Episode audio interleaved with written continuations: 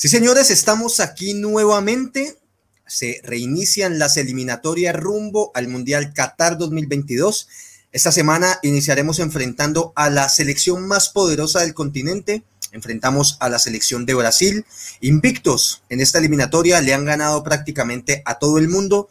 Eh, estamos en necesidad de puntos porque estamos todavía en una posición en la tabla que no nos garantiza el estar en la cita mundialista es un partido bien complicado el que tenemos, lamentablemente bajas importantes eh, como la de Radamel Falcao García y hoy una que analizaremos en muchísimo detalle porque siento que eh, entendiendo la dimensión de lo que es Radamel Falcao García, perdemos a uno de los mejores centrales o la garantía que quizás teníamos en este momento, que es el defensor central del Pachuca, Oscar Murillo. Eh, se lesiona el día de ayer en su partido de la Liga Mexicana, una lesión en el hombro, es una lástima, Así que nada, los invito a que nos acompañen aquí para que analicemos todo lo que será el cotejo de la Selección Colombia de este jueves a las 6 de la tarde, si no me equivoco. Así que nada, destapen una polita y vénganse para acá para que hablemos de fútbol como nos gusta entre amigos. Esto es Radio Melo. Suéltalo.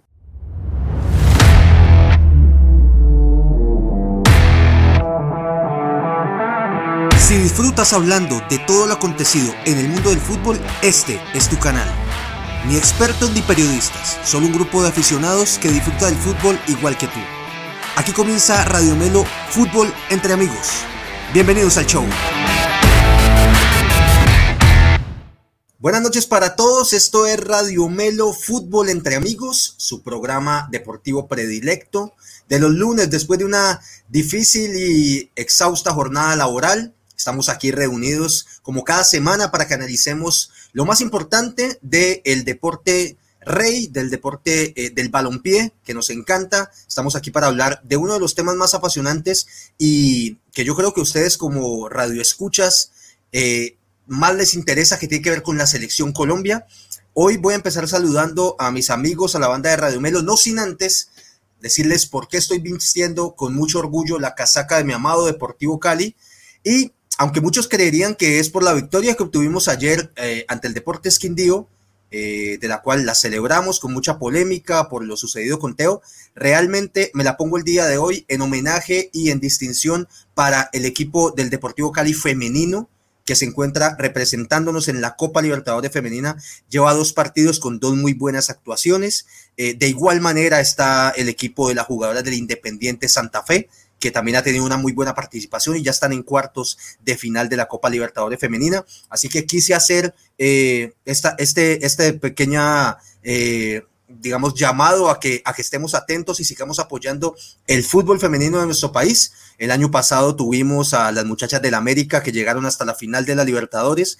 Eh, lamentablemente no pudieron obtener el título, pero este año también, muchachos, los invito a que estemos muy atentos y sigamos apoyando el fútbol femenino en nuestro país. Como les decía al inicio de este programa, el día de hoy vamos a centrarnos sobre todo, no quiere decir que no vayamos a tener unas pinceladas por ahí, unas pinturillas, algunos matices de lo acontecido con el Deportivo Cali y con el América de Cali. Sabemos que son equipos que eh, para el público que tenemos puede llegar a ser importante, pero nos vamos a centrar en lo que es las eliminatorias al Mundial, específicamente en el partido de la selección Colombia, que tiene este jueves partido durísimo, yo creo que es hasta el momento el partido más difícil que vamos a tener sobre el papel, y es en condición de visitante ante los pentacampeones del mundo, la verde amarela.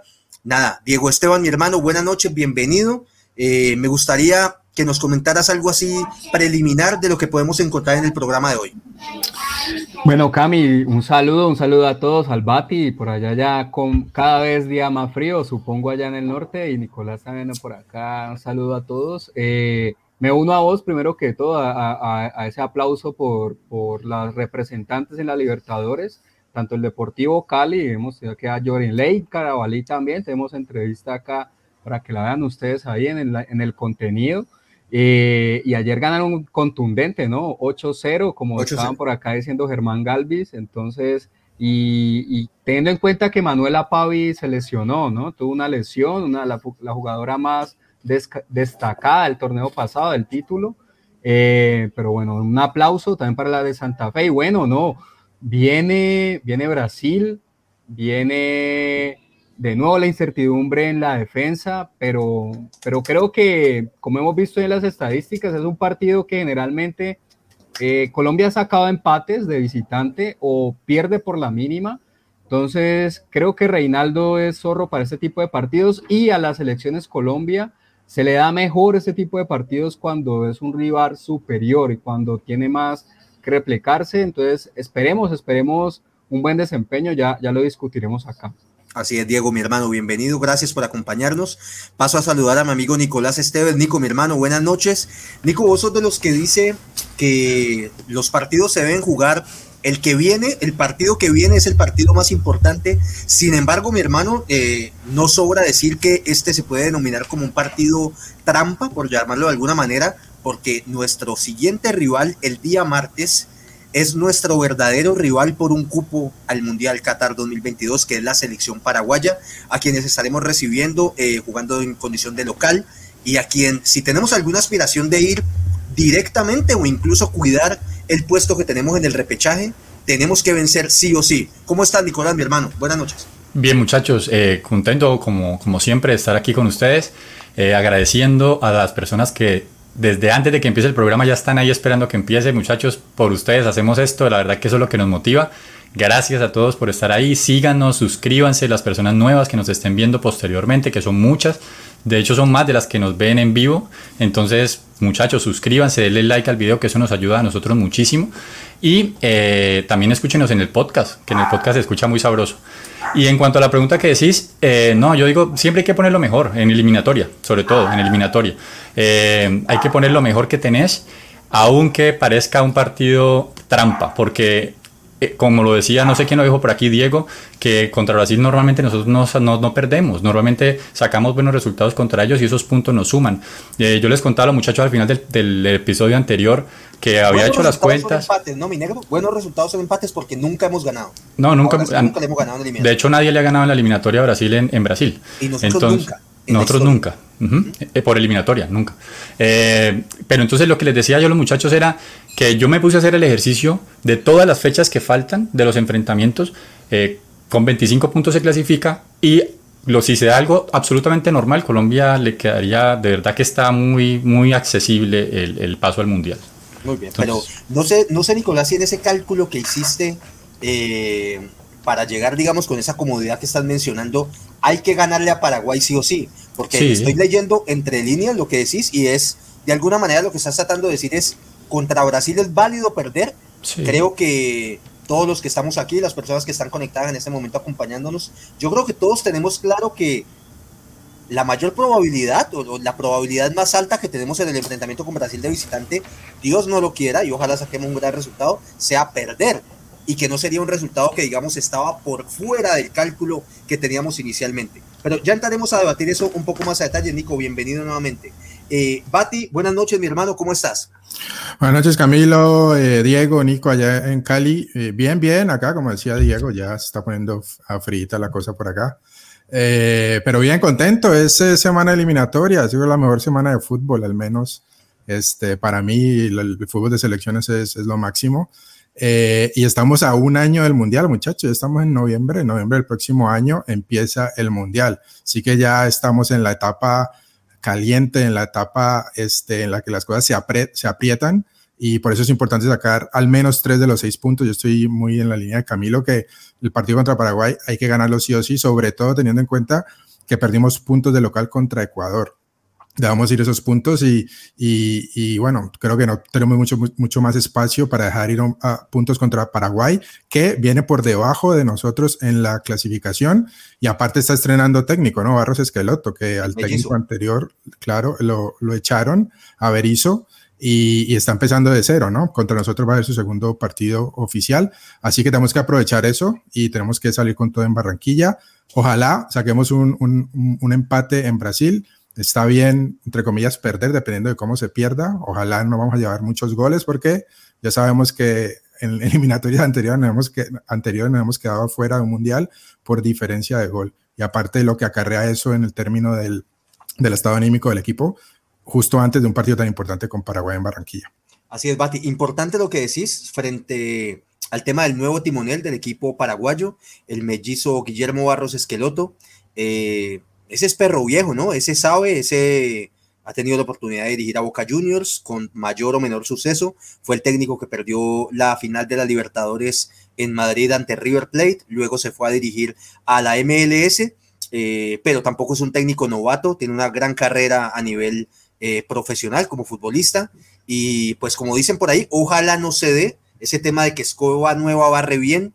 Y, y, mm. bueno, no, no tengo muy claro, muchachos, contra quién juega Paraguay en esta fecha que nosotros jugamos contra Brasil. No sé si de pronto alguien tiene el datico por ahí. sí, juega contra Chile. Juegan contra, contra Chile. Bueno, Chile también revivió en la última jornada. Así que bueno, que se maten entre ellos. De pronto un empate sería es que las fechas. Un resultado. es que no, no, digo que las fechas. Es que uno ahí lo, ve fecha a fecha y uno se puede llegar a asustar. No dice, no, aquí se nos ponen cerquita. Pero es que uno empieza a ver las fechas que en los, a Ecuador le queda una fecha bravísima. Bueno, a todos. A todos le quedan fechas bravísimas. Venezuela en esta. Y yo creería que. No, sí, en esta, si en esta la localidad van a tener los tres puntos. Sí, exacto. Pero después al final le toca contra Brasil, contra Argentina, Uruguay. O sea, son partidos que están bravos. O sea, para todos están bravos.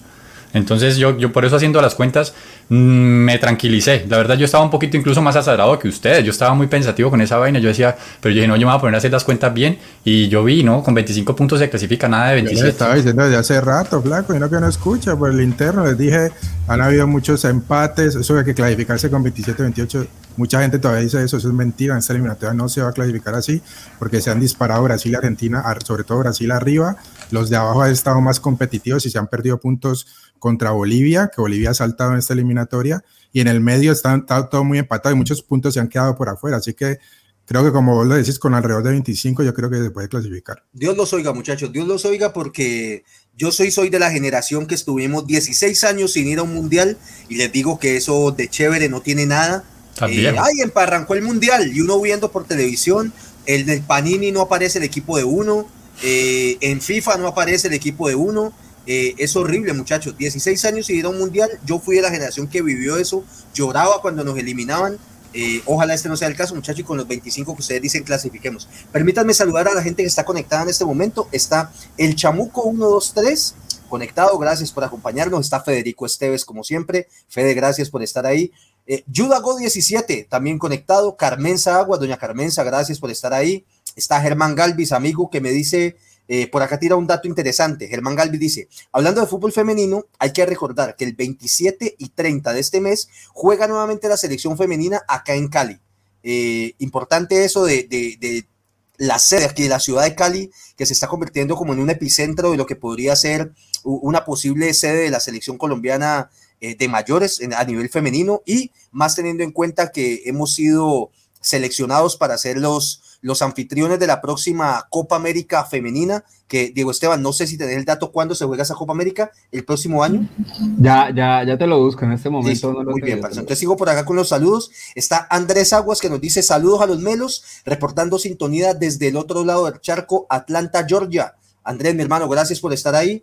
Juan Sebastián Portilla que dice, saludos muchachos, ¿cómo vieron al Cali femenino? Juan Sebastián, muy bien, por eso, como les decía, vea, aquí con la verde y blanca. Eh, empezamos empezamos hablando de eso, hay que llegar eh, a, las 8 en punto a escuchar el programa. No, no me, no me regañaba la gente, no. no me regañaba la gente que estaba...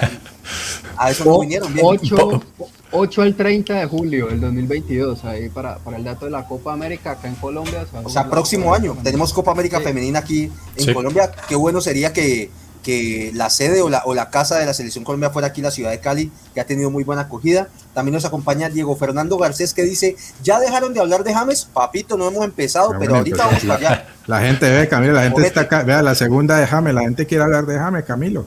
Perfecto, papito, arranquemos con eso, arranquemos. Muchachos, una convocatoria... Eh, llamativa, diría yo, un par de nombres que no nos esperábamos. Tenemos por ahí eh, un defensor central que no estaba, creería yo, en las cuentas de nadie. Ustedes me corrigen si estoy pronunciando mal su nombre. Jaymar Gómez, del Seattle Saunders, eh, un muchacho que tengo entendido no ni siquiera debutó aquí en Colombia eh, y partió muy pronto para, para ligas en el exterior. Pero dicen, y me imagino que si Rueda lo está llamando es porque tiene muy buen rendimiento. Creo que fue en Argentina primero, ¿no? Jugó en Argentina primero. de ir a la MLS y luego, luego se fue para la MLS. También tenemos a Víctor Cantillo, eh, estelar del Junior de Barranquilla en su momento, actualmente juega en el Timao, en el Corinthians. Corinthians. Hizo gol este fin de semana. Fue titular. Hizo gol, creo. Hizo gol. Eh, esa es una gran opción para el mediocampo, para la línea de volantes, porque es un jugador con muy buen pie. Tenemos un nombre que a mí me agrada mucho, eh, que es el del Chicho Arango, que está haciendo una temporada muy buena en la MLS. Y ojo con esto, Bati, y, y aquí quiero una opinión tuya.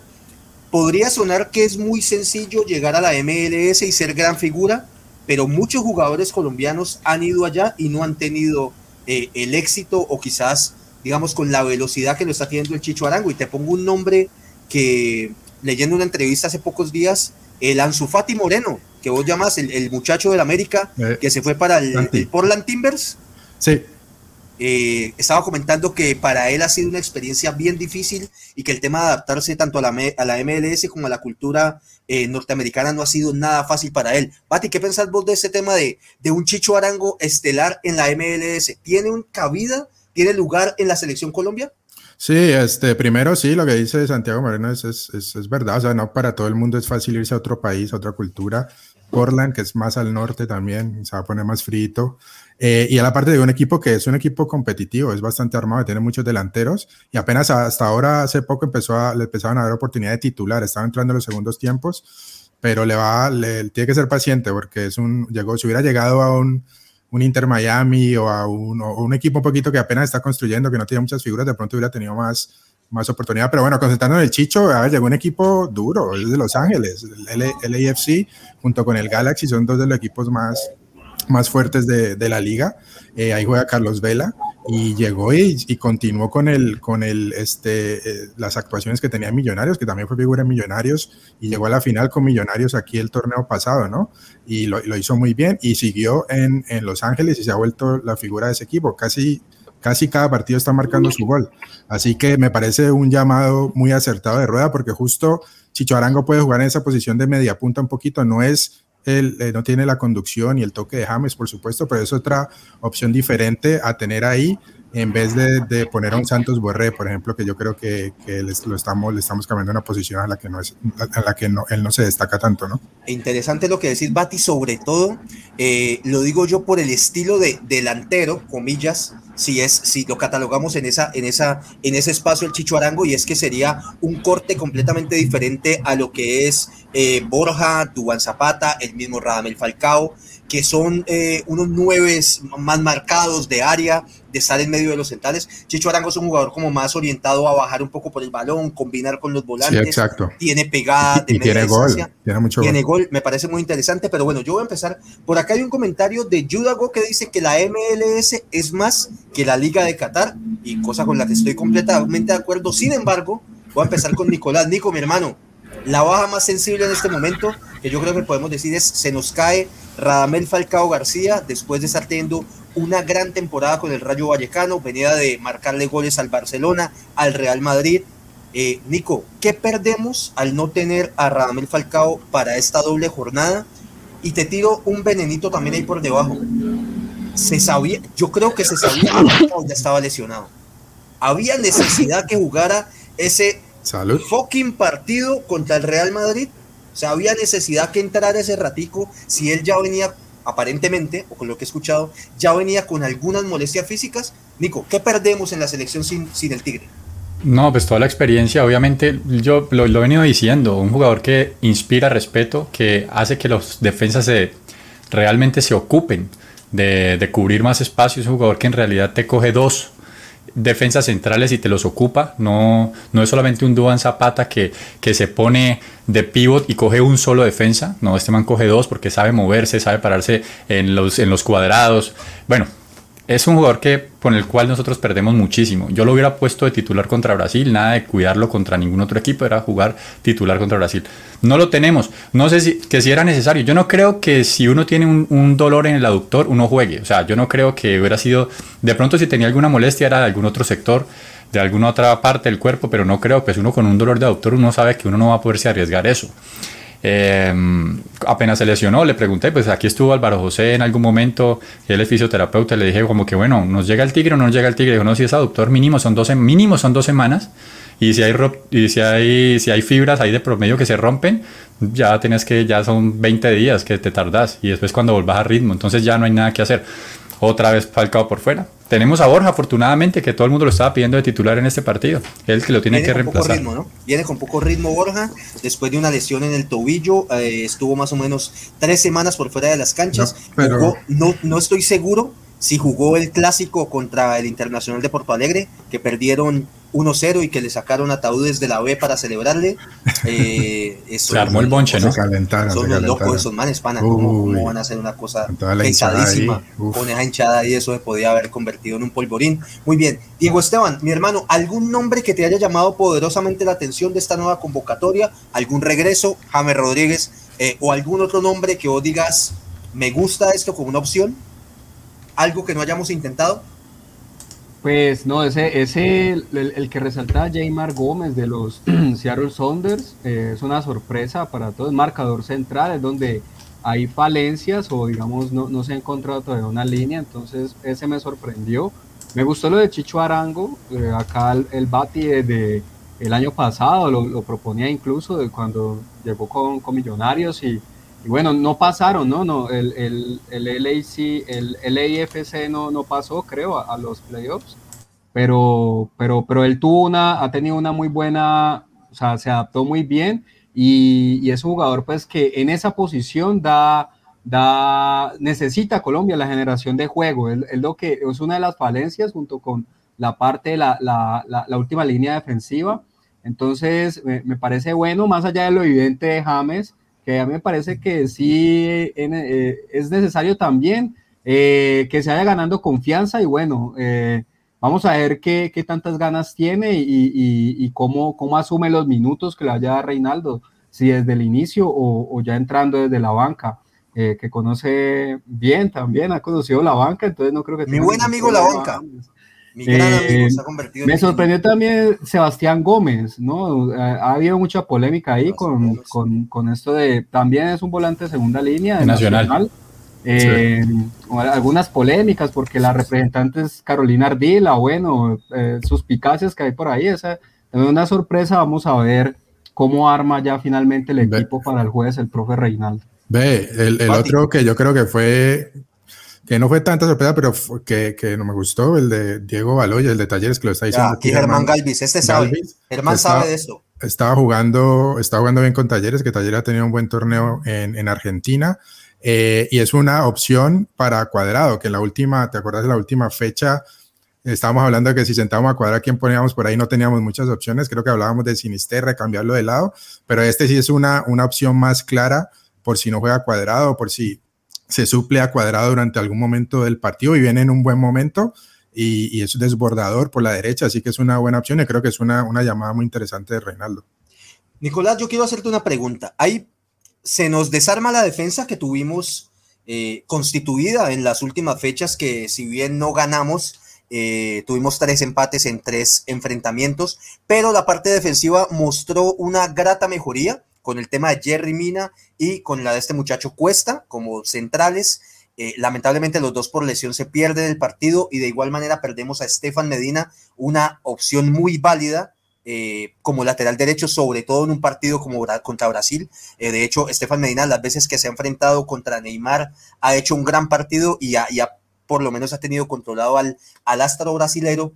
Nico, te pregunto, con este, digamos, borrón y cuenta nueva prácticamente, tres posiciones en las que perdemos jugadores, en especial la de los centrales. Nico, ¿cuál sería tu pareja de centrales para enfrentar a Brasil? Eh, y bueno, de una vez yo creo que si, si se mantienen y tienen buen rendimiento para continuar con el enfrentamiento de vida o muerte contra Paraguay. Bueno, el, digamos que la mejoría que había presentado la selección en defensa había empezado con Murillo, desde antes, incluso. Cuando se lesionó y entró Cuesta, que tuvo la posibilidad, ahí sí se vio, o sea, se mantuvo. O sea, como que ahí parecía que el que estaba teniendo la nota flaca y la nota, la nota mala era Davinson Sánchez, el que estaba haciendo dudar mucho también a, también a Jerry Mina. Me parece que esta vez, pues yo, por lo menos van a dejar a uno de experiencia. Creo que Jerry Mina va a jugar creería que Jerry. Ah, es que Jerry Mina. Davinson Sánchez. Davinson. Pero play. Pero play. Echate agüita en la cara, flaco. Davinson Sánchez. que Davinson Sánchez, a pesar de que no viene jugando en el Tottenham, lo, lo dijimos la vez pasada, eh, no le iba a convenir la llegada de, Conte al Tottenham, lo tiene sentado y muy probablemente no va a jugar, salvo cuando sea una expulsión de Dyer, que lo puedan poner de central central, porque a Conte le gusta que los defensas que juegan por los lados salgan jugando, o sea, un defensa central por derecha, pero que llegue y yo no veo a Davinson realmente tirando una gambeta ni haciendo una pared con nadie. Entonces él no va a jugar, va a jugar muy poquito, va a jugar de pronto la copa y, pero aún así creo que en la selección le tienen que dar, eh, que Reinaldo le va a dar eh, la, posibilidad de jugar, porque necesitamos a alguien de experiencia allí. Y yo creo que lo van a meter con Tecillo. Yo creería que lo van a poner con Tecillo porque no le veo ningún otro defensa que pueda... El otro es Lucumí, ¿no? Que decía Mortega que estaba... Lucumí del Genk, de Bélgica. Ajá. Que, y también y es su perfil, ¿no? Porque él juega, él juega ahí en ese perfil. él, juega en ese perfil. En ese perfil izquierdo. Izquierdo. Entonces tendría, podría ser, pero entonces yo creería que no. Yo creo que va a meterle a Tecillo y va a meter a, a Davinson. Muy bien. Eh, muchachos, voy a saludar aquí a la gente, los que se están recién conectando y que están también opinando. Está por ahí eh, Mario Ramírez, papá, que nos saluda, conectado. Gracias por acompañarnos. Andrés Aguas, que ya lo había saludado, dice Cantillo, el Tony Cross colombiano. Me gusta. Me gusta ese tema de Cantillo. Eh, por acá me dice Germán Galvi, dice, Camilo, ya que sos caleño, tenga presente a David Caicedo, que la está rompiendo también con el Vancouver. El Vancouver son los Whitecaps, ¿no, Bati? Sí, sí. Vancouver Whitecaps. Muy bien. Sí, que Canadá no tiene liga de fútbol y tiene equipos en la MLS. Muy bien. Eh, por acá está Luis Felipe Salazar, que dice buenas noches, Melos. Anticipo que nos irá horrible con Brasil. Venga, papito. No, pero se Venga, venga, le echo la bendición, papito, para que eso no, haga, no se haga real. Eh, está también Raúl, el, el, el foribundo hincha americano, que dice, ya calentaron a Osorio, tiene opciones de clasificar tiene opciones. Increíblemente tiene opciones todavía de clasificar. Pero es que el Bucaramanga está ahí adelante, bueno, ya no tienen chance. Sí, sí, tienen chance. Yolanda Henao, Yolanda, doña Yolanda, gracias por acompañarnos. Está David, Ana, Andrés y Sacha Bonilla. Eh, dice, hola Camilo y grupo de Radio Melo, gracias hermano por estar ahí. Eh, también está, bueno, y las demás personas que están conectadas por ahí acompañándonos. Eh, Diego Esteban, voy con vos y te pregunto lo siguiente. el tema de los laterales. Ustedes si han visto el fútbol de, Brasil en esta eliminatoria sobre todo, pues esos manes atacan por todos los lados, uno se escapa de que el arquero también llegue a patear de afuera o a cabecear, pero obviamente tienen muchísimo desequilibrio por las bandas. Eh, ¿Qué hacer? Porque en este momento Nicolás plantea, metamos a Tecillo de central, eso nos dejaría de lateral izquierdo de posibilidades a Mojica y a Jairo Moreno y tendríamos como posibilidades de lateral derecho a Daniel Muñoz Cuadrado, que sería una opción también, y no recuerdo qué otro nombre tengamos el, ahí. El, otro de Nacional, Candelo. Y Gerson Candelo, que le veo pocas opciones. Diego, ¿cuáles serían tus laterales para enfrentar a Brasil?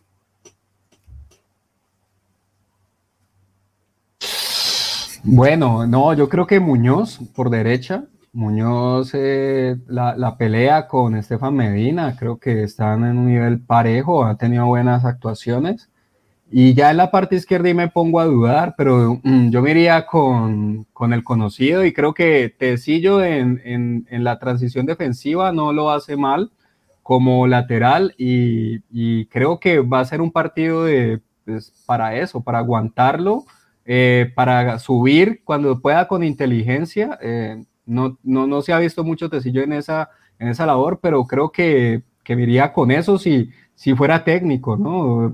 Si, si, si, tuviera la posibilidad con el que ya conozco, ya he visto cómo se desempeña, al menos en una faceta en la defensiva, con Tecillo en el lateral. Muy bien. Muchachos, a las personas que están conectados, ya te doy la palabra, Bati, perdóname, eh, los queremos leer. ¿Cuáles son, eh, con qué defensa jugarían ustedes contra Brasil? Familia de Radio Melo, eh, cuéntenos, escríbanos por acá cuáles serían sus cuatro del fondo. Eh, ya Diego, Diego Esteban, pero si vos decís que metes a Tecillo de lateral izquierdo, ¿a quién pones de central izquierdo? Mm. no, Davinson. y Lucumí. Davinson, Davinson, Davinson derecha y. Davinson derecha y por izquierda, ¿quién Lucumí? Sí. Bueno, tengamos en cuenta, muchachos, que Lucumí no ha debutado, tengo entendido, eh, en eliminatorias con la selección mayor. Él por ahí tuvo unos minutos. Lo mismo con que cuesta. Igual que cuesta, correcto. Pati, ¿querías decir algo? No, que sí, esa era, esa era la pregunta, ¿no? Porque si no se va con Tecillo, que es un punto válido de, Diego, que es un, pues, un jugador de corte más defensivo, pero no, no te va a salir mucho como, como lo vimos en Copa América en ese partido contra Brasil. Eh, pero es quien pone de central. yo prefiero poner a, de central a, igual que, que Nico, a Tecillo y a Davinson. Davinson hay que ponerlo, o sea, si no esté jugando de titular, tiene mucha experiencia. Hay que ponerlo a él ahí y, de pronto Tecillo lo hace ver bien, así como hizo Oscar Murillo, que, que lo hizo un poquito, le, corregía los errores un poco. Y yo me voy con Mojica. Mojica jugó, fue el titular contra Brasil en Barranquilla y le tocó, en otro saliendo, le tocó uno a uno y le tocó las feas y le tocó le tocó con Rafiña, que ojo que sale ese y nos va, nos va a pintar la cara y pues ya lo agarró cansado en el segundo tiempo, pero... En el segundo tiempo. Claro, en el segundo tiempo cuando entró y ya lo agarró cansado uno a uno, le ganó un, paro o algo así, pero yo, yo creo que esta vez el bloque de, de, Colombia va a estar más, más juntico, va a estar más apretado, así que el que esté por la izquierda, que me imagino que va a ser Luis Díaz, lo vamos a hablar ahora, le va a tocar bajar a ayudar un poco más, pero yo me iría con, yo me iría con esa misma línea, Muñoz, eh, los dos centrales que, dijo el flaco, Davinson y Tecillo, y por la izquierda muy como Jica. Porque es que en ese partido le tocó eh, a marcar a Juan Jesús. Y a mí me parece que Juan Jesús, pues es muy buen jugador. Gabriel, Jesús, Gabriel Jesús. Gabriel Jesús. Juan Jesús, Gabriel Jesús. ¿Qué? Sí. No, pero. No llegar bebidos. No, no, no, es que es para ver si están pendientes, la gente no salta, la gente no dice nada en los comentarios. Entonces, a ver qué. Que sí, Gabriel Jesús. Entonces, eh, me parece que a pesar de que es buen jugador, pues todos los jugadores brasileños son buenos que están adelante, pero me parece que es el menos el menos bueno de ellos, me parece a mí. El menos hábil, el menos hábil. ¿no? Ajá, exacto. Y lo ponen ahí por derecha y me parece que Mojica lo, lo, manejó bien. Bueno, Nicolás, para ver si te despertaba un poquito. Para ir, ir, ir, mezclando un poco el tema de ir armando la nómina, hablemos un poquito de fútbol, hablame de lo táctico. Mi negro, ¿qué hacer contra Brasil en condición de visitante? El Bati decía ahora algo que puede sonar impopular, que de pronto no queremos, pero que es una posibilidad muy real y la posibilidad es que nos goleen. La pregunta es que nos goleen por cuánto. Yo les quiero hacer un recuento. No sé si ustedes vieron el último partido de Brasil contra Uruguay. Si no es por Muslera y porque tuvieron un rato la Virgen detrás del arco, Brasil le mete 8 a Uruguay, muchachos. No mm. sé si lo vieron. Sí, sí, claro, lo vi. Yo lo vi completo. Eso quedó 3-0, pero porque Muslera sacó 73 tiros al arco y los otros pasaron. No le quites el gol a Suárez. Sí, 3-1, 3-1. 3-1, perdón. Pero ese partido facilito, muchachos, pudo haber acabado 7-1. Sí, Eso iba a ser una paliza monumental. Nico, ¿qué hacer o cuál debería ser la idea de la selección Colombia para enfrentar este jueves a Brasil? A mí me parece que, que Colombia lo evidenció, incluso Brasil juega igual, entre comillas, de local o visitante, tratan de hacer lo mismo. Y Colombia en el partido de local, lo, ustedes lo decían, que habían salido con parsimonia, que habían salido muy retrasados. Eh, que yo decía que de pronto era parte del plan de Reinaldo esperar un poco y salir en el segundo tiempo un poco más ya aprovechando un poco el clima, el cansancio de Brasil. Y yo creo que hay que salir haciendo hacer lo que Colombia hizo en el segundo tiempo, que es presionar mucho más alto, presionar más alto, que los defensas de Brasil no puedan salir tan fácilmente desde atrás, porque son jugadores dúctiles y que si vos los dejas venir, pues te van a manejar el partido como si fueran, pues no, no un 10, pero sí un jugador muy con, con buena visión, que cambian de frente, que te abren espacios. Entonces, siento yo que la clave del partido tiene que pasar por la presión un poco más arriba. Y para eso necesitamos un jugador de pronto como Borré, en este caso, porque, bueno, jugadores que persigan. Nosotros estábamos hablando el otro día de la formación sin saber los convocados. Ahora que ya tenemos los convocados, podríamos ahorita estar pensando en qué jugadores podemos poner que presionen eh, un poco más arriba. No podemos esperarlos. no tenemos, ustedes lo han dicho varias veces que es probable que perdamos, que cuántos goles nos van a meter y todo eso. Yo digo, bueno, si es tan probable que perdamos, pues entonces salgamos a jugarle un partido más inteligente, un partido de presión y de manejo de balón nosotros también, a ver qué pasa. Y si nos ganan, pues nos ganan, y si no, pues... No, pero lo que pasa es que el problema es que si le salía a presionar arriba, dejas huecos atrás. Y ahí sí, obvio, obvio, obvio. El fútbol es así, tácticamente siempre ha funcionado igual. Eso es como una cobija que te tapas los pies o te tapas la cabeza. O sea, no hay forma. Bati, mi hermano, para lograr ese, ese plan de, de, la presión alta y también para controlar un poco ese juego de combinación que tienen los brasileños históricamente, un jugador fundamental sería Wilmar Barrios. Tengo un leve problema con Wilmar Barrios. Es que está apercibido de tarjetas amarillas y donde le lleguen a sacar una más, no jugaría contra Paraguay. Y te lo voy a decir yo, mi posición de una vez. Yo, Camilo Rueda, o Reinaldo Rueda, para mí Barrios no juega este jueves, yo no lo metería contra Brasil. Yo lo guardo contra Paraguay porque yo necesito ganarle esa Paraguay.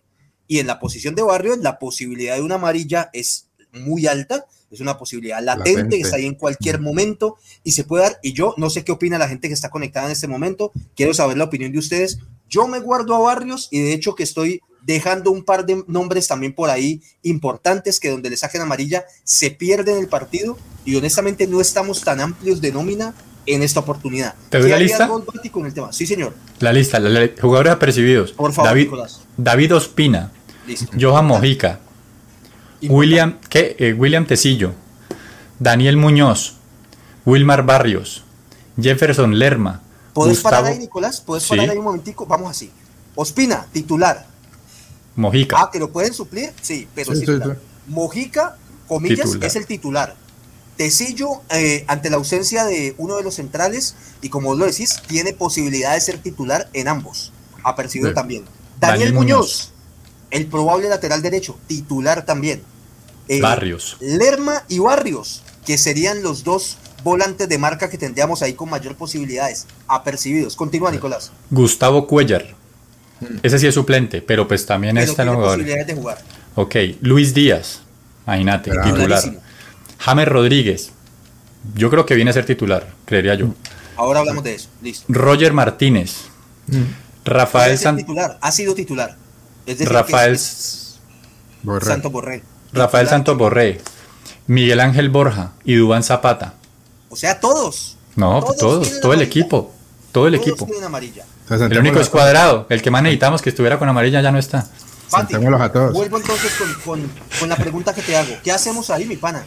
¿Cuidamos? Lo estamos diciendo en el escenario y ahora no me vayan a escribir. Entonces no vayamos a Brasil, no juguemos, pasemos un documento que diga no vamos a presentarnos, perdimos. firmamos el 2-0 ya. estamos diciendo es, mis panas, nuestra eliminatoria es contra Paraguay. Nuestro rival es Paraguay. Brasil dicen, ve, este jueves vamos a jugar con unos pelados que vienen de Colombia. Ellos eso no les importa. Nosotros somos los que tenemos una vaina el próximo martes importantísima. ¿Qué harías vos, Bati? Eh, sí, lo más... A mí no me preocupa mucho la gente que tiene amarilla del medio hacia arriba, porque yo creo que James se, sabe cuidar, Luis Díaz también se sabría cuidar, no, no son jugadores que den mucho zapato y que se expongan amarilla. Lo más preocupante son para mí los centrales, porque estamos cortos de centrales, entonces decir, si juega Tecillo, si juega Mojica, si juega Barrios, yo creo que es, es, es, preocupante para no tener, no tener sus jugadores contra Paraguay.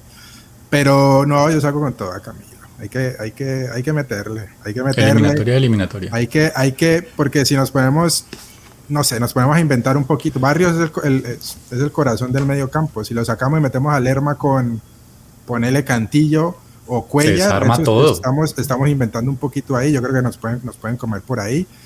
Yo sé que es riesgoso, pero ponete a pensar, a Barrios, no sé, contra Paraguay, yo creo tenemos que ver mucho más ofensivos. Yo creo que más, vamos a estar más arriba, vamos a estar con más salida. Yo creo que vamos a ver un poquito con, volantes mixtos. No quiero decir que no juguemos con Barrios, pero creo que eh, en, en, una, en una propuesta de ataque, sobre todo el medio campo, eh, yo creo que a Barrios lo podemos suplir. No creo que Paraguay nos vaya a comer en Barranquilla. Pero es, es complicado, o sea, no es fácil, una decisión eh, difícil, pero yo saldría, yo saldría con Barrios y saldría con, con Lerma, aunque los dos tengan amarillas.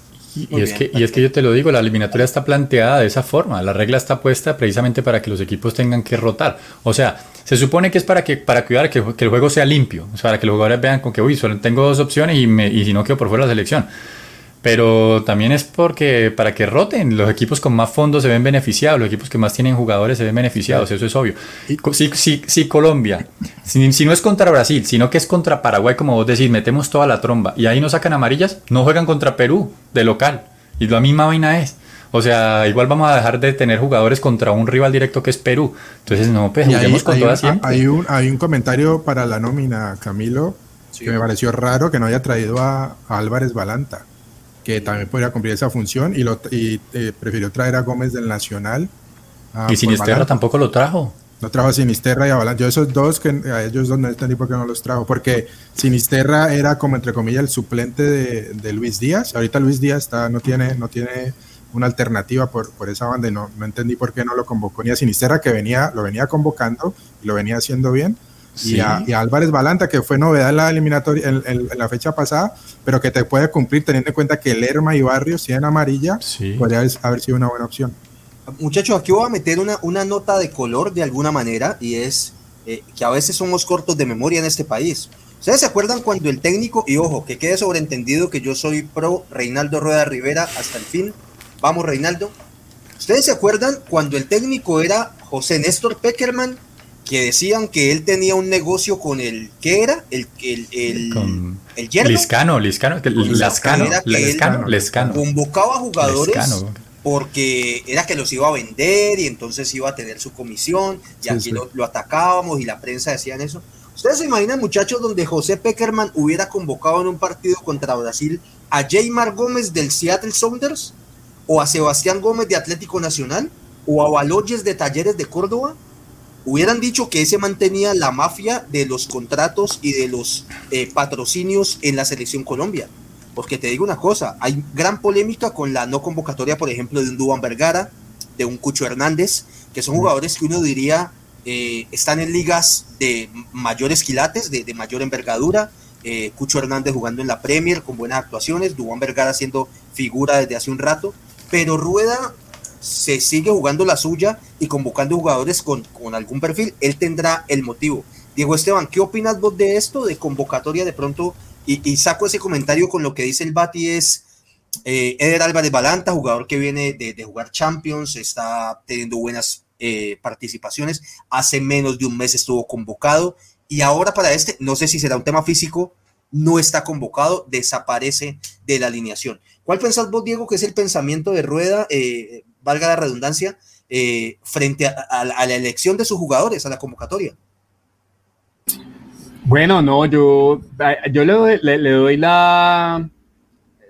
O sea, tengo que pensar que, que, lo está haciendo porque es el gusto de él, es el gusto de los jugadores que él siente para el planteamiento que va a hacer. Muy pronto en Radio Melo tendremos una entrevista donde un, un, un gran jugador nos dice esto. No la vamos a embarrar, Diego, no la vamos a embarrar. No voy a hacer el spoiler, pero voy a hacer la, la previa de, de, de, lo que nos descontaba este jugador, que en algún momento él también eh, no lo llamaban a la selección, siendo un gran jugador, un excelente jugador de muchos quilates, y él decía simplemente, nos, nos dijo en la entrevista, es, yo simplemente sentía que yo no era del gusto de ellos, del juego mío, no les gustaba ese técnico, entonces creo que tengo que darle la vera ahí a Reinaldo, más allá de las suspicacias, sobre todo para mí con lo de Sebastián Gómez y, y, pues lo de Álvarez Balanta y pues que sacaron este detalle que es preciso el, el, el, el representado por, por, por Carolina Ardila, una de las dirigentes de Nacional, entonces pero yo creería que Reinaldo los convoca porque son los jugadores que le pueden ofrecer una solución y es del gusto de él. Creo que es por ahí, tengo que darle el lado positivo. Fíjate, Camila. Déjame, la, cuña, Bati, déjame la cuña. Dale. Vuelven las grandes entrevistas a Radio Melo Fútbol entre amigos. Próximamente lanzamiento de una entrevista de un grandísimo jugador eh, que muchos de ustedes tendrán en su recuerdo y en sus corazones. Así que muy atentos muchachos a los diferentes canales de Radio Melo.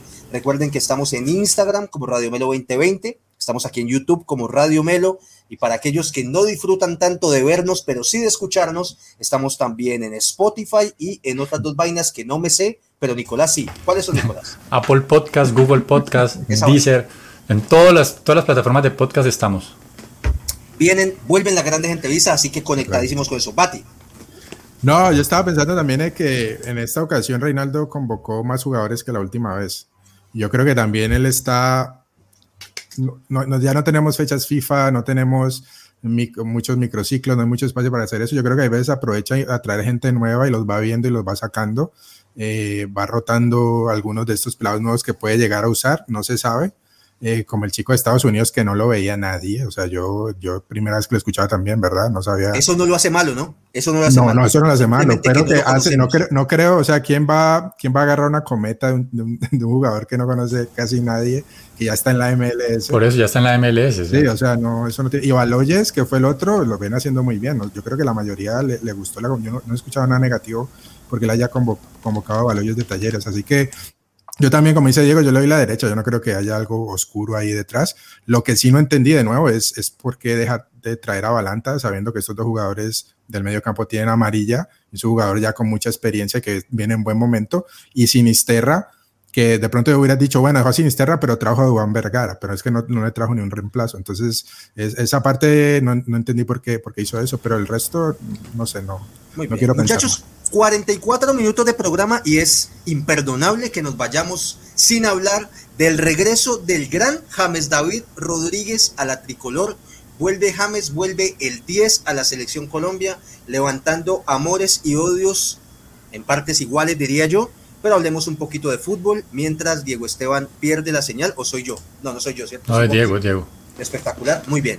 Nicolás, mi hermano, te la tiro así. Aguanta tirar a James a los Leones contra Brasil, donde Dios no lo quiera, por la señal de la Santa Cruz, de nuestro enemigo, de nuestro. Nos metan una paliza y digamos de una, ¿es culpa de James? ¿O aguanta mejor tenerlo a Paraguay que tenga un ambiente más protegido, de pronto con una mayor, eh, eh, que esté más propenso a que tengamos éxito y tenga mayores eh, oportunidades para desplegar su fútbol, o lo tiramos a los Leones contra, contra Brasil. Por acá dice, se pues. vienen los dislikes. No, pero... James tiene que, James, James que tiene que estar siempre en la selección, siempre tiene que estar ahora por disposición táctica, lo que le gusta a Reinaldo Rueda, lo que quiere jugar. Yo creo que este es un partido apenas para lo que él viene mostrando en la selección, que a mí no me parece que esté, o sea, está mal desde el punto de vista que, uno, que no nos gusta que la selección no produzca mucho fútbol, que no lleguemos mucho, pero pues veníamos de una etapa muy mala, veníamos de con Queiroz de perder partidos por goleada, que eso no nos pasaba hacía muchísimo tiempo, y él tenía que llegar a organizar las vainas y él lo hizo, o sea, llegó y no, el hecho es que no ni siquiera ha perdido por eliminatoria, estamos invictos todavía con él, entonces eh, ahora ya no podemos pasar de un momento a otro a exigirle pues que ahora tiene que ganar todos los partidos siendo que veníamos de algo muy malo y que los jugadores que tenemos ahora no son los de antes muchachos, o sea, no son los mismos jugadores que teníamos con Peckerman en 2014, para el 2018. Entonces, yo digo, James, si Reinaldo quiere pasar a defenderse, pues James no va a jugar. Si, si Reinaldo quiere hacer presión alta, James no va a jugar, porque James no va a estar para perseguir a jugadores brasileños por toda la cancha. Y, pero, si, pero si Colombia va a querer hacer un partido de manejo, de pronto de tratar de quitar el balón lo más pronto posible y pasar rápidamente a, darle manejo, no, no, no, hacer ataques tan directos, pues James tiene que jugar, sino que otro va a hacer esa, esa labor en Colombia. No hay ningún otro jugador que pueda hacer esa, esa, esa labor. Pati, en términos de Ham, no, sea, no, no centremos la, la, discusión solamente en James. Hay una discusión también importante que se abre y es quién va a ser el número 9 en los partidos de Brasil y de Paraguay. Pero ahora te digo una cosa, tengo un leve sin sabor eh, con el tema de la selección Colombia y es el siguiente. Yo creo que en el momento que Guillermo Barros Esqueloto firma el contrato con Paraguay, él pregunta contra quién me toca jugar. Entonces él dice, en la primera vas contra Chile y en el segundo partido vas contra Colombia. Entonces listo, Chile va a salir así, así, así. Entonces él se sienta a pensar con su hermano el mellizo y nos dice, ¿cómo crees que nos va a atacar Colombia? Y el mellizo le dice, pues papi, yo creo que va por cuadrado por un lado, Luis Díaz por el otro y un 9 adelante. Mi negro, toda Sudamérica y el planeta entero se la sabe. Todo el mundo se la sabe, no tenemos otra. Jugamos a la misma. Luis Díaz, cuadrado. Un delantero, el que sea, no importa. Y por aquí alguno medio intentando correrla. Parcero, ¿no será que necesitamos de pronto un módulo diferente? Algo que nos dé un poquito más de sorpresa. Y yo te lo quiero decir, por argumento la, la posición que estoy tomando. En los últimos tres partidos tuvimos muy pocas opciones de gol. ¿Por qué? porque los otros equipos ya se la saben. Va Luis Díaz corriendo por un lado y Cuadrado corriendo por el otro, ponen dos tapones, los doblan y hasta ahí llegó el fútbol de la selección. ¿Será que con James tenemos la posibilidad de hacer una vaina diferente, Bati? ¿Qué decir vos de, si la necesidad es cambiar el módulo o tener una idea diferente de juego? Sí, claro, o sea, nos faltó fútbol por el medio. Apenas el lunes. nos faltó fútbol por el centro, claramente, porque jugamos con con eh, Quinterito y Quinterito se tiraba mucho a la derecha. Ah, recuerden, recuerden que hemos hablado del, del, problema de la selección en el primer pase, en conectar eh, la primera línea de volantes contra la, con la segunda línea de volantes y con los delanteros. No teníamos esa conexión ahí. Yo creo que James moviéndose por todo el, el frente de ataque, sobre todo concentrado en, como media punta, yo creo que nos puede dar otra opción ahí y libera marcas de, de Luis Díaz, que era estaba bastante detectado, siempre le, le llevaba la pelota y ya tenían dos encima.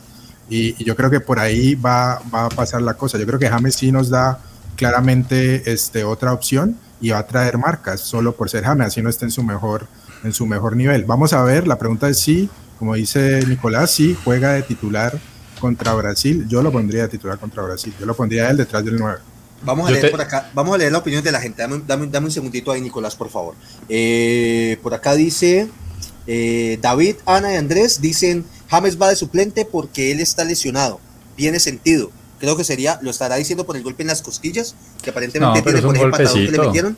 No, eso eh, no. hace rato ya, está, ya está entrenando bien. Eso es un golpe, no pasa nada. Luis Felipe Salazar dice, James se sabe cuidar. En pregunta, dice, ese mal le va a meter una patada a Neymar cuando el partido esté embolatado. Jamesito, papá, no te puedes poner en modo pero los hermanos Salazar están pesimistas, hermano, para este partido. Los veo muy pesimistas. Estamos pesimistas, ¿no? Muy bien, por acá dice, eh, a ver, Raúl dice que de la entrevista ojalá sea el Lucumí del América. Puede ser, puede ser. pues al nivel que está podría salir en Radio Melo. No, eh, yo les digo jugador, bueno, porque ya dijeron un poquito, jugador de selección Colombia, o sea que no es cualquier jugador. ¿Será James? ¿Será? No creo. Muy bien. Eh, Yudago dice, James hoy por hoy va por nombre, porque si fuera otro ni lo convocan. Gonzalo Acte dice, no está Falcao, nos retiramos. Contra Brasil hasta de pronto deberíamos retirarnos. María Muñoz dice, buenas noches, Radio Melos, uniéndome al programa y disfrutando del programa. Doña María, un abrazo, gracias. Honor que nos hace el estar aquí esta noche acompañándonos. Eh, muchachos, 50 minutos de programa. Diego Esteban. Yo quería decir algo, yo quería decir algo. Estabas hablando de, los, de, lo del sistema táctico del módulo, me estaba hablando precisamente. Y yo te digo, no, no hay módulo infalible, o sea, todos los módulos tienen, digamos, el antídoto. Y hay técnicos muy ganadores y los técnicos más ganadores del mundo normalmente son rígidos en sus módulos. Es decir, un, un, técnico, por ejemplo, ahora como Conte, que estuvo en el Inter, a nadie le gustaba cómo jugaba el Inter, pero pues al final lo terminó sacando campeón. Todo el mundo sabía cómo juega, dónde para los jugadores. El hecho no es qué módulo utilizas, sino que el módulo que utilice maximice a su jugador, el rendimiento de sus jugadores. Y, y tenés que, sí, no puede ser posible pues que Colombia juegue así y que como vos decís te pare entonces dos jugadores en los extremos y, con eso te inhibieron. No, no puede el mundo ser. No lo ha aplicado y les ha funcionado. No, no, correcto, pero entonces eso, es, eso es falta de aceitar el, el, funcionamiento del equipo. Tiene que haber alternativas. Y no es una cuestión de módulo. Y, lo otro, Nico, es, ah, eh, creo que el jugador más destacado y más desequilibrante que tenemos es Luis Díaz. Y si él tiene que ser titular sí o sí. Y ya el ser titular siendo un extremo ya nos condiciona cómo tenemos que parar al frente, diría yo.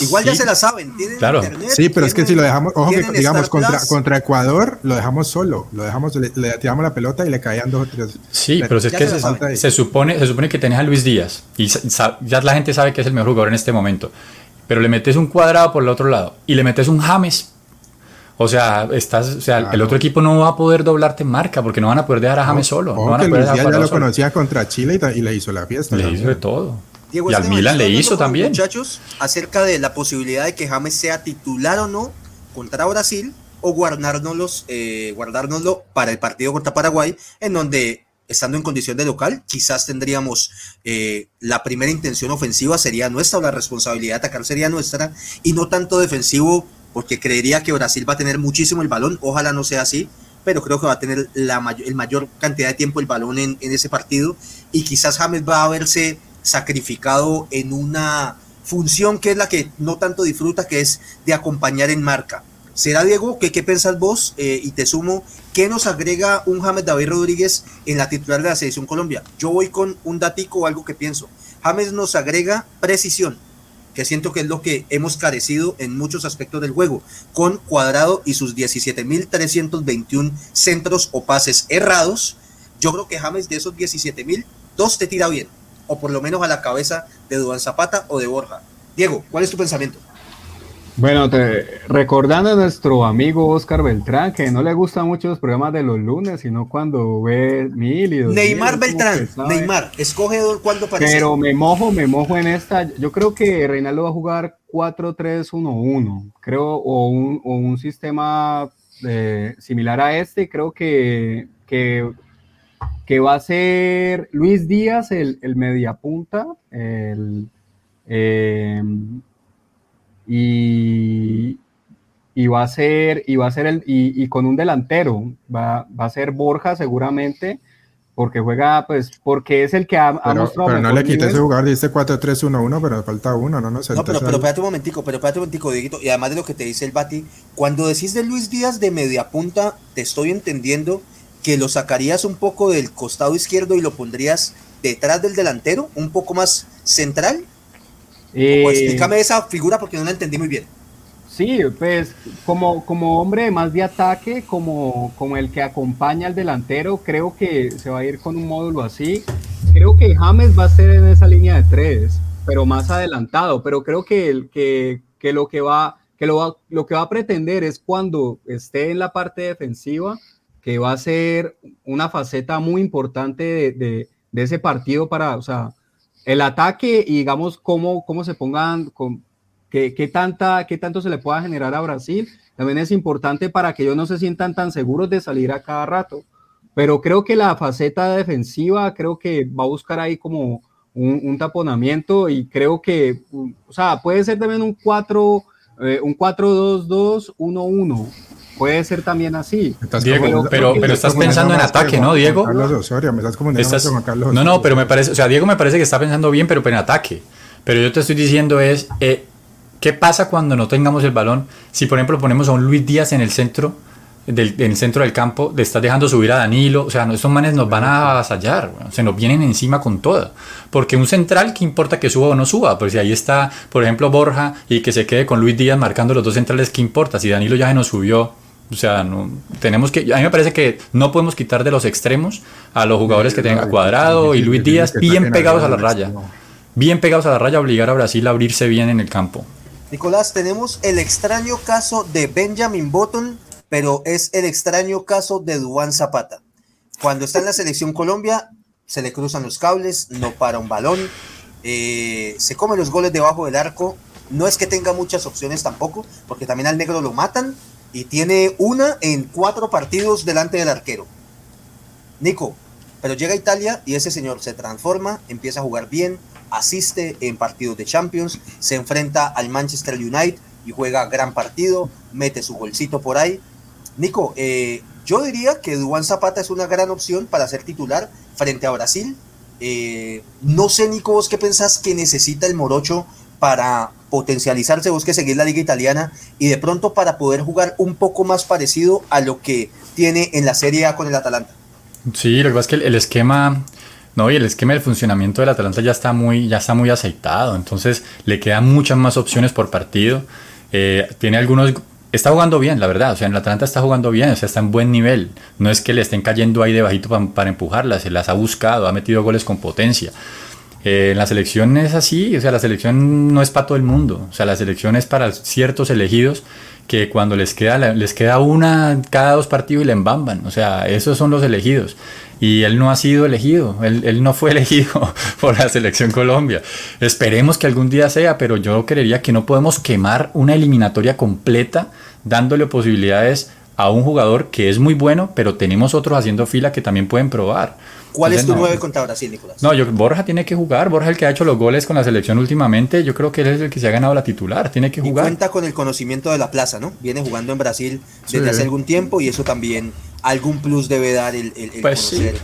Pues de pronto los, sí, los insultos de pronto los entiende mejor, pero, pero, pero no, o sea, sí, pero sí, tenés razón, o sea, igual por lo menos está con el mismo, con el ambiente, con el mismo sí. clima, lo que sea, y, y él, y es, también... él es uno de los que ha sido estado efectivo con Colombia, ha estado dulce sí. cada vez que ha jugado, ha tenido la opción y la ha embambado, así que yo creo que sí, yo creo que como dice Camilo, yo vería, si me vas a escoger en cuál de los dos partidos vería más titular a Duan Zapata, no estoy diciendo que no va a jugar ninguno de los dos, pero titular, yo lo vería más contra Brasil que contra Paraguay para, yo creo que contra Brasil va a ser un poquito más también peleado, guerreado, pero por encima de él yo pondría Borja. Yo creo entre Borja y Zapata debería ser el 9 y detrásito James.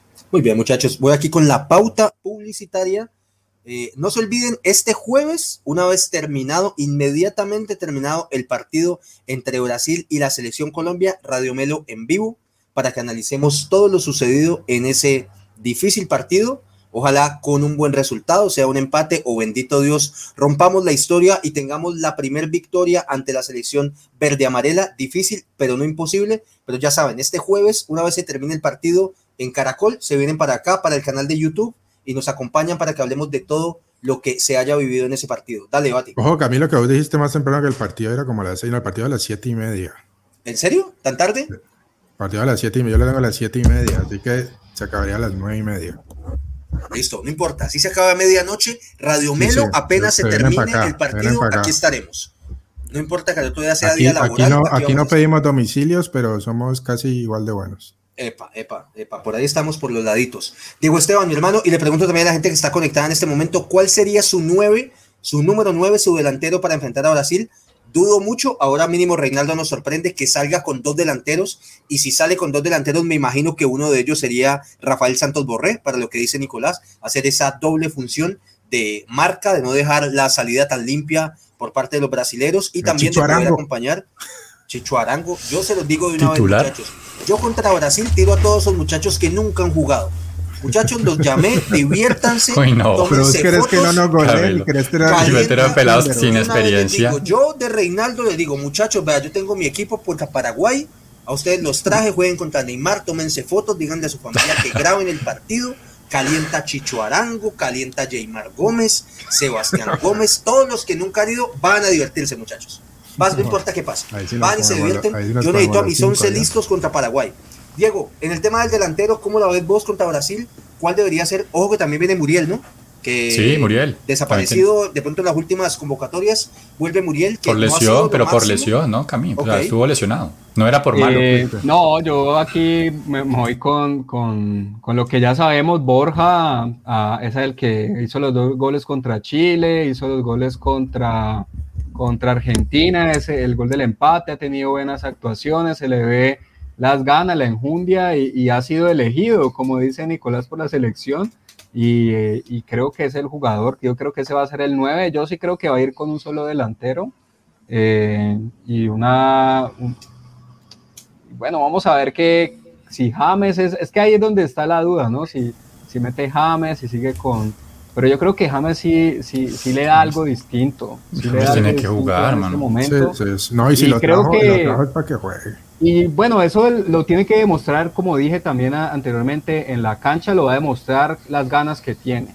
Eh, ahí nos va a demostrar, eh, sea que empiece titular o los minutos o desde el banco, pero ahí vamos a ver, James, bueno, este man sí tiene las ganas, y tiene la sangre en el ojo de, de, de, querer ganar con la selección, de la gloria, de, eso que es lo que un jugador de, esa estirpe que ya ha ganado todo, que económicamente uno creería está todo resuelto, creo que es la gloria y creo que ahí lo vamos a ver. Pero él siempre lo ha demostrado con selección, salvo los últimos partidos con Queiroz, que todo el equipo estaba parado y que estaban ahí como con problemas en la interna. Pero de resto siempre ha demostrado. Te digo, en los partidos, sí, pero yo me refiero, digamos, a, la, digamos, por qué Reinaldo lo deja por fuera de la Copa América, que yo en ese momento apoyé esa decisión de Reinaldo Rueda. Creo que en ese momento ya ha pasado mucho. James ha cogido ritmo en Qatar, sí, pero es fútbol, es 11 contra 11 en las mismas dimensiones, son jugadores también, eh, y creo que, que, lo importante es que él ya tenga ritmo y vamos a ver las ganas, creo que sí debe mostrar las, ganas, las ganas nuevamente desde, desde, para mí, ese percance que pasó con, con lo de la convocatoria, que vino, no se presentó a tiempo, creo que para mí sí es desde ahí de, de lo que él debe mostrar que tiene ganas nuevamente. Ojalá que venga con muchas ganas y ojalá que juegue los dos partidos porque después de esa gracia que hizo en Qatar con el árbitro, le van a aplicar la gran Rafael Dudamel y le van a meter 63 fechas de suspensión y como esa liga es de 8 fechas, vuelve a jugar como en el 2029. Porque no, no, pero le bajó la manito un poquito duro.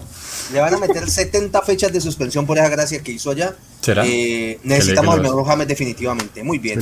Eh, Bati, hay un temita con lo que decimos de los pelados que no han debutado cuando yo digo yo los tiro a que se diviertan.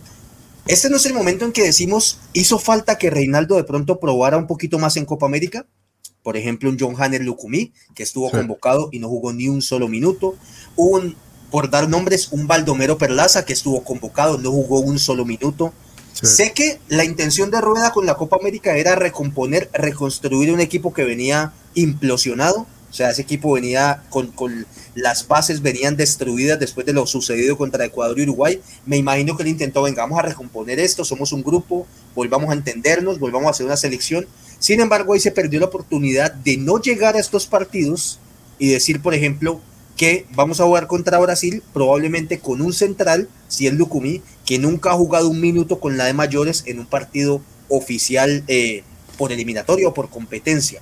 ¿Pensás que le faltó un poquito a Rueda ahí el tema de venir?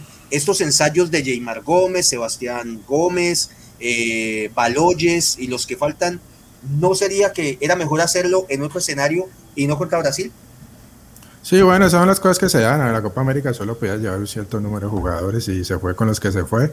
Pero llevaste eh, uno si no los metiste. Exacto, no. Yo creo que sobre todo en el partido de ese tercer puesto contra Perú, yo creo que se puede haber probado mucho más jugadores. Ya cuando nosotros pensamos que de pronto en la primera ronda, en la, ronda de grupos, iba a probar, de pronto tener una columna vertebral un poquito más asentada, pero ir probando, sacando uno aquí, metiendo uno acá, pero se fue con, con, con sus mismo, mismos 11 todo, casi todo el torneo. Y ya llegando al tercer, ya el tercer partido, perdón, el partido por el tercer puesto, pues salió con la titular otra vez. Y, y sí, ese chico Lucumí, a Baldomero, que no solo en Copa América, también en otras eliminatorias nunca le dio un minuto, de pronto para él es suficiente verlo en entrenamiento, yendo con el equipo, pero yo creo que ahí sí, ahí pasó, ahí, ahí hubo algo que, que de pronto pudo haber aprovechado Reinaldo y que no lo hizo, pero hay veces también hay aprovechó lo mejor, Oscar, aprovechó lo mejor, que fue acostumbrar a la selección a no perder, a cogerse confianza no, y, a, formar el bloque, el, bloque de él. Sí, y formar el bloque de él.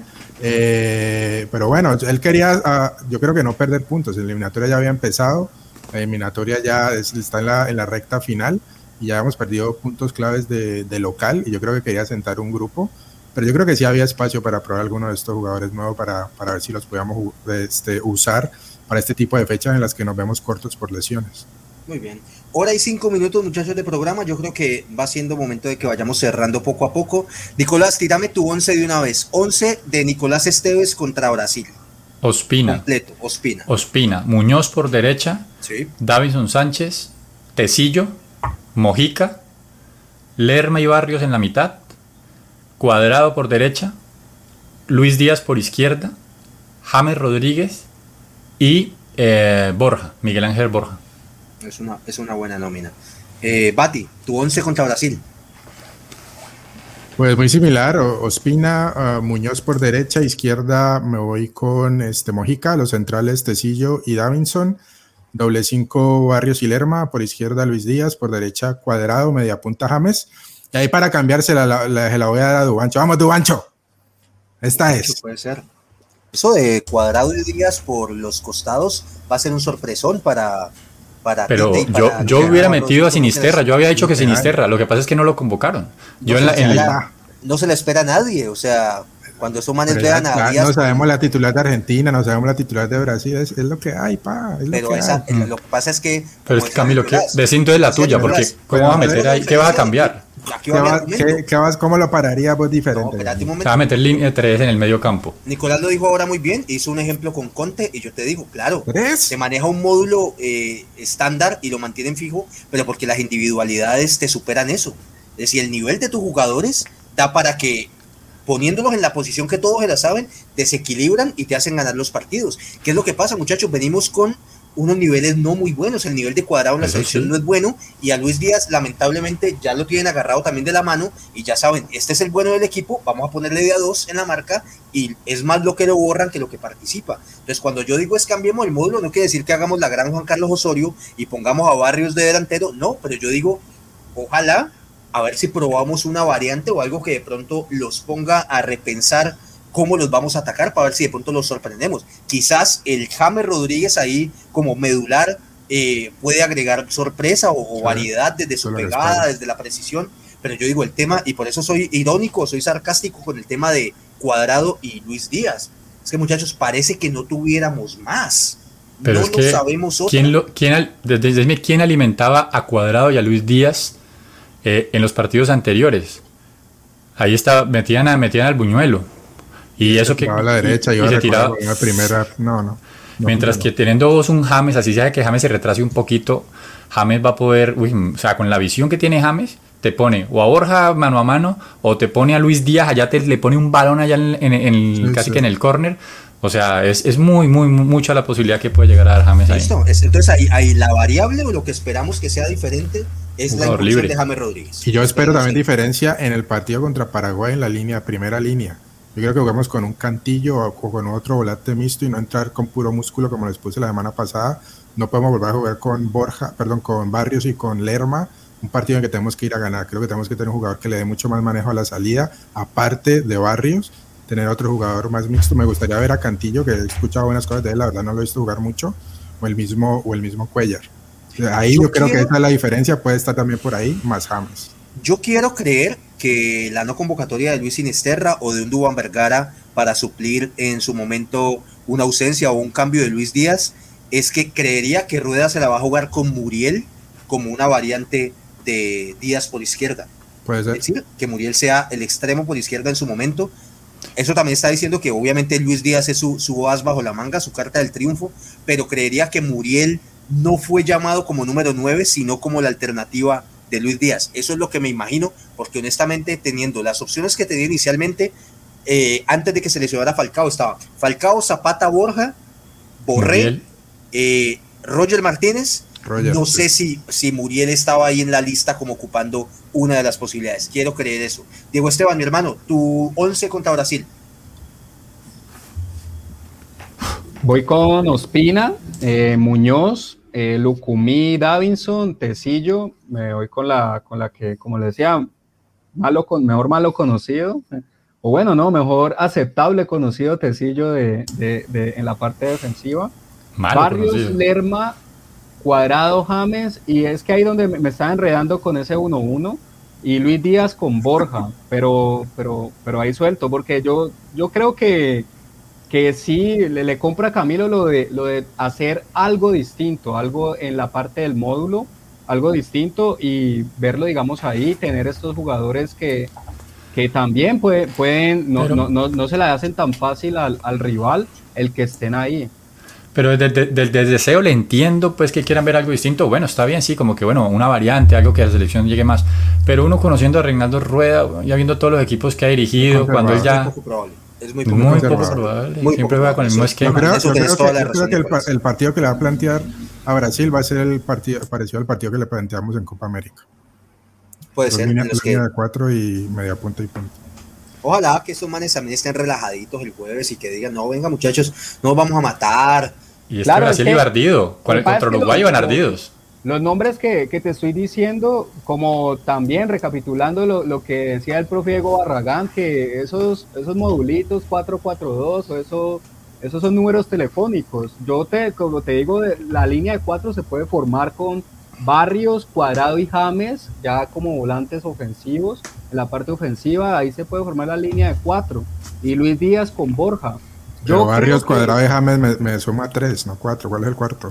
No, Lerma Barrios. Ah, Cuadrado James, Luis Díaz y más adelante como hombre en punta, Luis Díaz acompañando, libre, pero que pues son jugadores que, que tampoco, como, como decís, si se ah, adapta a una sola posición, pues hay que ver cómo, cómo también se puede sorprender. Tal vez no, no lo va a hacer, se va a ir por algo más conservador, pero yo no sé, no, no me parece tan descabellado. Barrios, Lerma, eh, ya en defensa, que Cuadrado puede hacer la línea de tres con Barrios y con Lerma, James ahí y bueno, los dos adelante.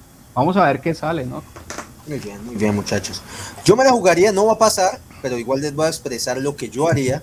Se los vengo diciendo y me mantengo en la mía. Yo voy con Ospina en el arco. No, y no se puede Teo, Teo no se puede. ¿no? Teo, vamos Teo. Teo, Teo, qué, guan- qué grande. Vamos Teo. Y le meto un cabezacito hacia alguien tinto, malo tuyo.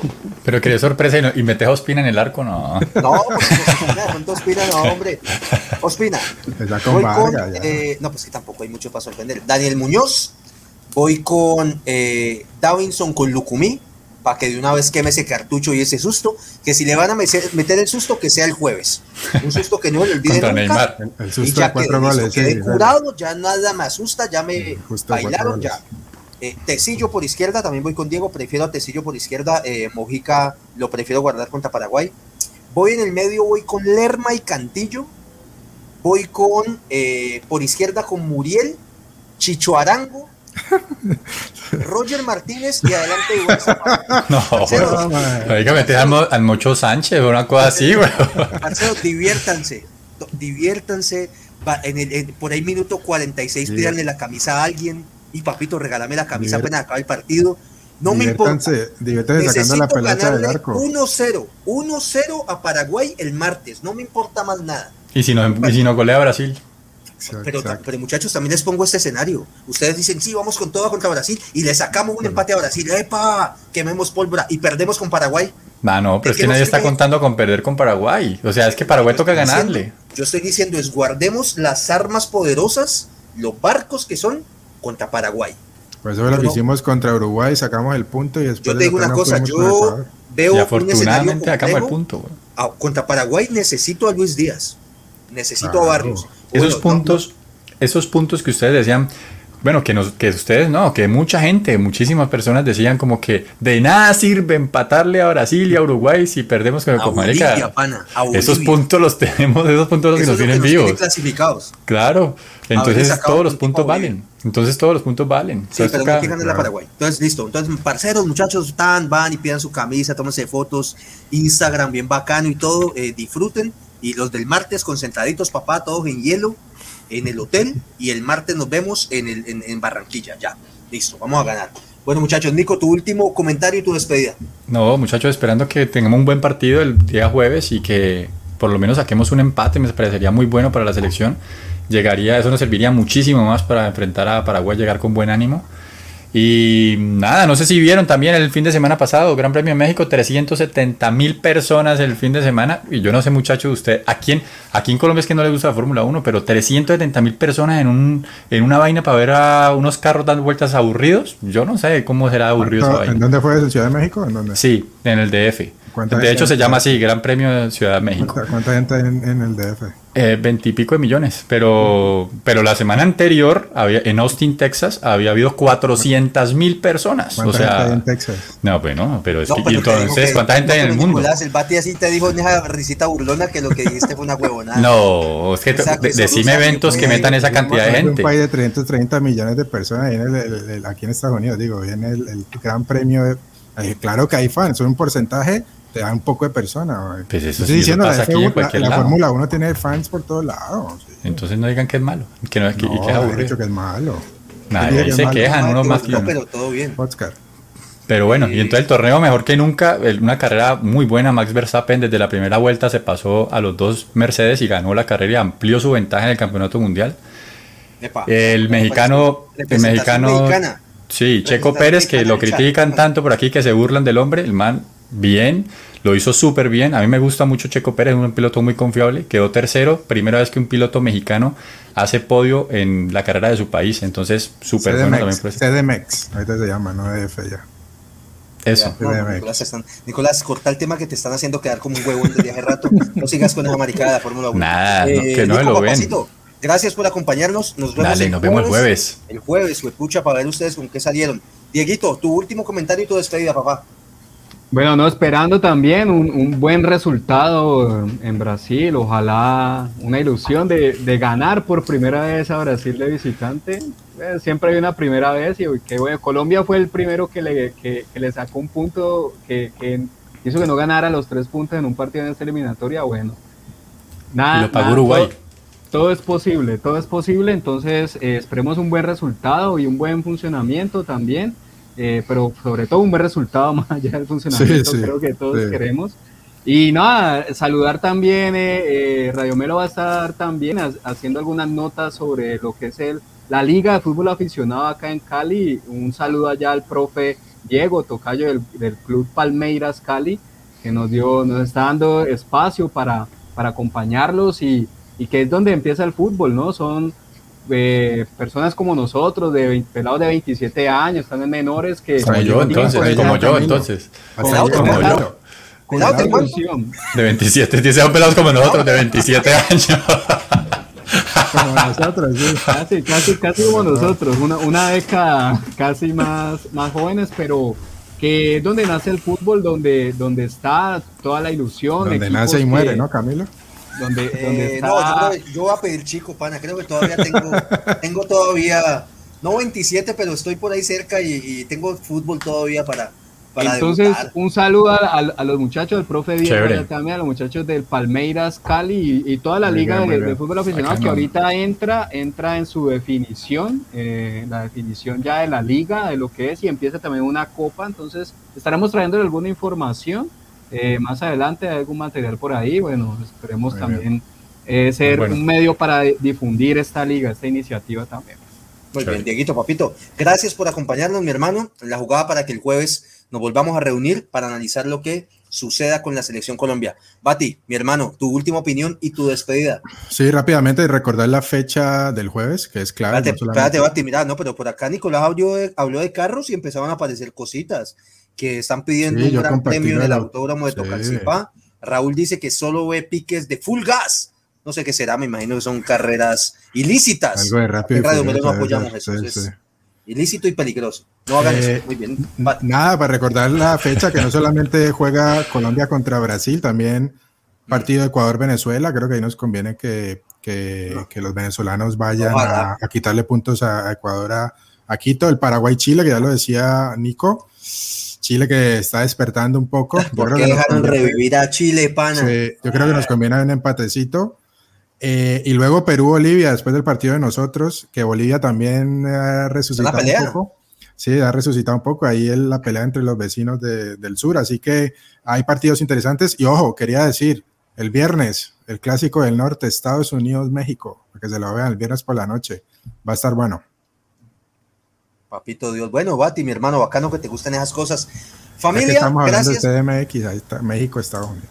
Gracias por acompañarnos, muchachos. Gracias por estar en esta emisión nuevamente. Recuerden a los que están conectados y a las personas que nos vean posteriormente eh, en nuestro canal de YouTube.